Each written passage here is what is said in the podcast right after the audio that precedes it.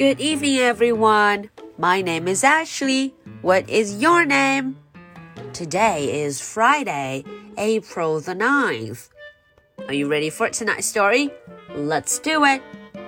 Henry and Mudge and the Wild Goose Chase.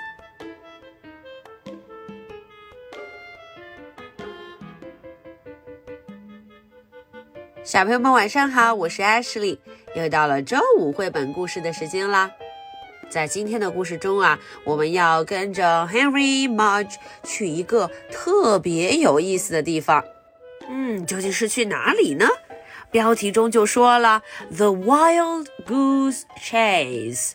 哦，一只野鹅正追着他们。The Wild Goose，野鹅是哪里会出现这样的动物呢？我们一起瞧瞧吧。Henry and Mudge and the Wild Goose Chase. Farm Fresh. One day, Henry's mother told Henry and Henry's father that she wanted some farm fresh eggs. Henry imagined a plate full of farm fresh eggs. Yum, he said. Mudge wagged. He always wagged at Yum. Then Henry's mother said she wanted some fresh picked blueberries. Yum, yum, said Henry. Mudge wagged harder. Yum Yum was even better. Then Henry's mother said she wanted some sweet fresh corn.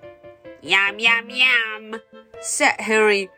Mudge worked so hard that he knocked a chair over. Does that mean we're going to a farm? Henry asked his mother. I hope so, said Henry's dad. He picked up the chair. One more yum and Mudge may knock the whole house down. Wow, said Henry. We are going to a farm, Mudge.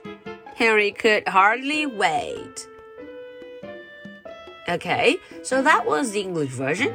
Now let's look into the story and see what happened. Farm Fresh.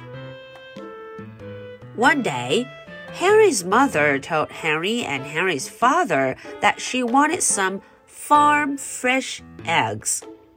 有一天呢，Henry 的妈妈告诉大家，她想要一些 farm fresh eggs，农场上刚来的鸡蛋。 哦，很新鲜呢，fresh，很新鲜，farm fresh。Henry imagined a plate full of farm fresh eggs. Henry 就想了，哦，一大盆农场上刚来的新鲜的鸡蛋。Yum, he said. 他说了，真美味。Yum. Mudge wagged. Mudge 就摇了尾巴。He always wagged at Yum. 嗯，每次他听到 yum，他就会摇尾巴了。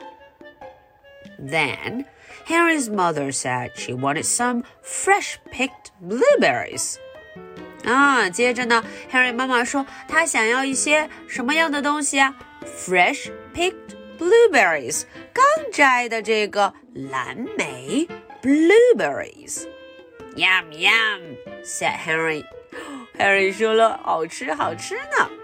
Mudge worked harder，看看 Mudge 的尾巴摇得更厉害了，因为他知道 yum yum 啊，这样的味道就更棒了。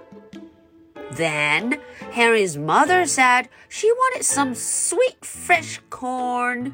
哦，妈妈又说了，她想要一些甜甜的 sweet，甜甜的，而且呀，要是新鲜的 fresh，新鲜的什么？玉米 corn, some sweet fresh corn. Yum yum yum. 哦，Henry 忍不住了，太好吃了吧！Yum yum yum. Mudge wagged so hard that he knocked a chair over. Mudge 尾巴摇啊摇啊，他摇得太厉害了，把一把椅子 a chair 一把椅子都撞翻了。 does this mean we're going to a farm? Henry 就问妈妈了。哦，这是不是意味着我们要去农场？A farm，农场。I hope so。Henry 的老爸说了，嗯，我也想去呢。I hope so. He picked up the chair。说着，他就把椅子扶起来了。One more yum and Mudge may knock the whole house down。哦，啊，老爸说了，你要再说一句 “yum yum yum”，再说一次好吃，Marge 可能就把整个房子都要撞倒了。The whole house，一整座房子呢。Wow, we're going to a farm, Marge. Henry 太开心了，耶！他说：“哇，我们要去农场了，a farm，农场。” Henry could hardly wait. Henry 实在等不及了，he could hardly wait.